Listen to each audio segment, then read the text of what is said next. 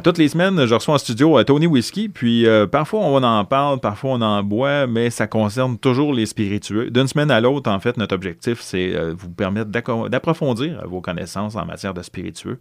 Alors, salut Tony. Salut Pat. Qu'est-ce qu'on fait cette semaine? Ben, sur ma page Tony Whiskey sur Facebook, on m'avait demandé, Maxime m'avait demandé une, une capsule sur les alcools pas chers, des beaux petits trésors à bas prix. Et c'est ce qu'on va parler aujourd'hui. Un bon rapport qualité-prix. Oui, un excellent rapport qualité-prix même. Parce que c'est pas parce que tu payes pas cher pour un spiritueux, disons-le, que c'est nécessairement un mauvais alcool. Non, non. Alors, qu'est-ce que tu nous proposes? Ben, je vais commencer avec un scotch. Parce Oui. qu'effectivement, les scotch ont la réputation d'être quand même très dispendieux. Là, je vais vous parler du Chevek, à 40 Ça s'écrit T-Bag, si quelqu'un cherche un peu la bouteille. Là. Sinon, sur la, la sac, si vous voulez trouver comment l'écrire facilement, écrivez Gaelic Scotch, puis il va vous le sortir. G-A-L-L-L-I-C. Gaelic Scotch. Gaelic Scotch. Ouais. Parce que sinon, euh, T-Bag ou Chevek, ça va être dur à trouver comment. Fait que c'est un très bon whisky en termes de scotch. Euh, c'est sûr que l'alcool est un petit peu plus présent en bouche qu'une bouteille plus haut de gamme. Mais pour une bouteille à 40 vous avez vraiment un peu petit côté iodé, un petit peu sucré. Vous avez une belle consistance en bouche. Il n'est pas trop liquide. On sent un petit côté huileux quand même. Ah. C'est vraiment une belle bouteille à connaître. Là. Puis vraiment, comme je disais, pour 40 ça vaut la peine d'investir un petit peu. OK. Fait que donc, là, tu me rappelles Gaelic Scotch, ou sinon, c'est c'est quoi? C'est? Chevek. Je me suis, je me suis même pas risqué à leur Mais dire. sinon, hein. on peut, moi, je m'amuse à le dire, comme il est écrit sur la bouteille, c'est te bag. Un tea bag. Puis ça se prononce Chevek. Chevek, ouais. En Ouais. On s'entend pour dire que le gaélique, c'est pas une langue qui, est, qui, en fait, c'est une langue qui est pratiquement disparue, on s'entend. Mais Ben, eux autres ont décidé de nommer la bouteille en, en gaélique. Oui, mais c'est parce que ça, ça revient tranquillement. Puis il y a encore beaucoup de noms en gaélique ou en, ouais, en- dans ce coin-là du monde.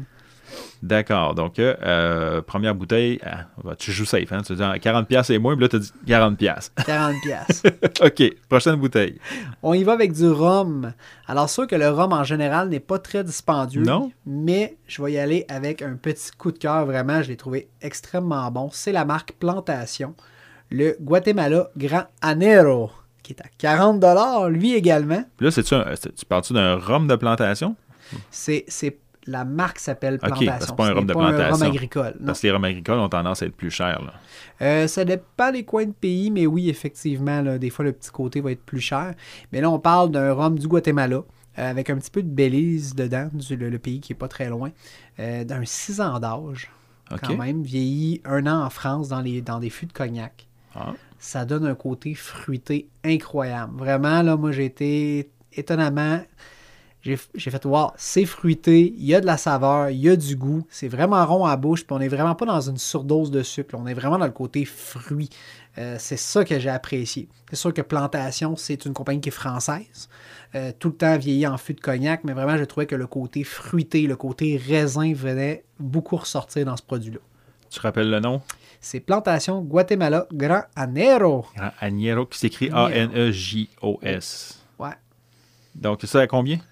40 40 Euh, Peux-tu me permettre un petit aparté? Euh, Est-ce que tu peux expliquer, euh, parce que là, bon, j'ai fait un, j'ai été un peu confus, je parlais de la plan- compagnie plantation versus un rhum de plantation ou agricole. C'est quoi qui caractérise les, les rhums agricoles? Ben, les rhums agricoles, dans le fond, c'est qu'au lieu de prendre, euh, dans le fond, le dérivé du sucre, la mélasse, Oui. puis là, on parle pas de la petite mélasse de grand-mère pour faire des galettes, on parle vraiment du déchet de production de sucre, eh bien, qu'on fait normalement le rhum, il y a des gens qui sont mis à distiller directement le jus de canne à sucre. OK. Euh, puis ça, c'est vraiment beaucoup, beaucoup relié au côté français. Je vais faire un petit aparté d'histoire. Yes! C'est vraiment avec euh, que dans le fond, euh, durant les batailles napoléoniennes, les Anglais dominaient la mer, les gens pouvaient plus fournir de sucre à la France. Alors les, les plantations de canne à sucre avaient des plantations. Ils ont dit ben là on fait quoi? On peut pas faire du sucre, on n'est même pas de l'envoyer. Fait qu'ils se sont mis à directement distiller le jus de canne à sucre. OK. Ce qui a donné un rhum qui est complètement différent. On y va vraiment dans un côté végétal. Même j'ai déjà goûté des rhums qui goûtaient l'olive verte. Ah, Vraiment, c'est des saveurs qui sont complètement différentes. Parfois, des fois, on a même des côtés salés. Euh, de- c'est le côté végétal à 1000 à l'heure. C'est vraiment des beaux produits, les, les rhums, euh, dans le fond, agricoles. J'imagine qu'on s'en sert plus en mixologie à ce moment-là, ce type de rhum-là. Oui. Par contre, en dégustation, si on cherche un rhum différent, si on veut pas quelque chose de sucré, si on veut vraiment aller chercher des saveurs qui nous étonnent, eh bien, les rhums agricoles sont vraiment à découvrir. D'accord. Revenons à nos moutons pas chers. Donc là, on a parlé euh, de rhum, on a parlé de scotch. Ouais. Là, on s'en va vers quoi? On s'en va avec du brandy. Euh, brandy. Oui, alors euh, le cognac est dans la grande famille, on pourrait dire des brandés, c'est-à-dire des alcools de raisin qui ont été vieillis. Par contre, je vous amène en Espagne avec la maison Torres, une maison que j'aime beaucoup les produits qu'ils font. On va parler du Torres 10 Impérial Réserve. Désolé, les noms sont très longs, Ouais. mais le prix est très intéressant. On parle d'une bouteille à 32 Ah, mon Dieu. Fait que si vous êtes un amateur de cognac, oui, on n'est peut-être pas à la hauteur de certains grands cognacs français. Par contre, pour 32 on a un brandy espagnol avec beaucoup de saveurs qui est plaisant, des notes de raisin sec, de raisin.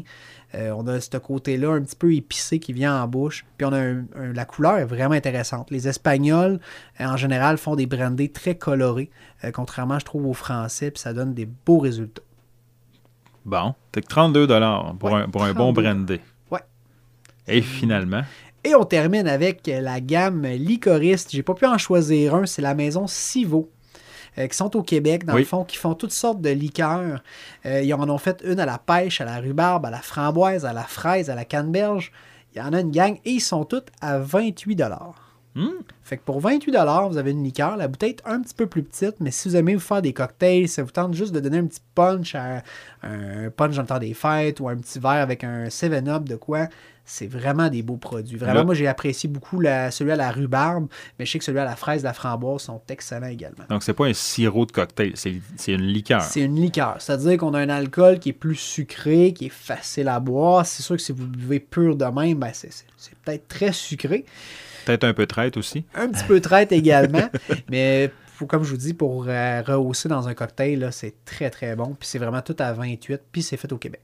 Donc, entre 28 et 40 pour quatre excellents produits, dont un fait au Québec. Donc, euh, ça, c'est une belle façon de garnir votre, euh, votre bar, en fait, en prévision des fêtes. Donc, c'est une super bonne, bonne idée et des bonnes suggestions, Tony. Merci beaucoup. Ça fait plaisir, Pat. Bonne semaine. Bonne semaine.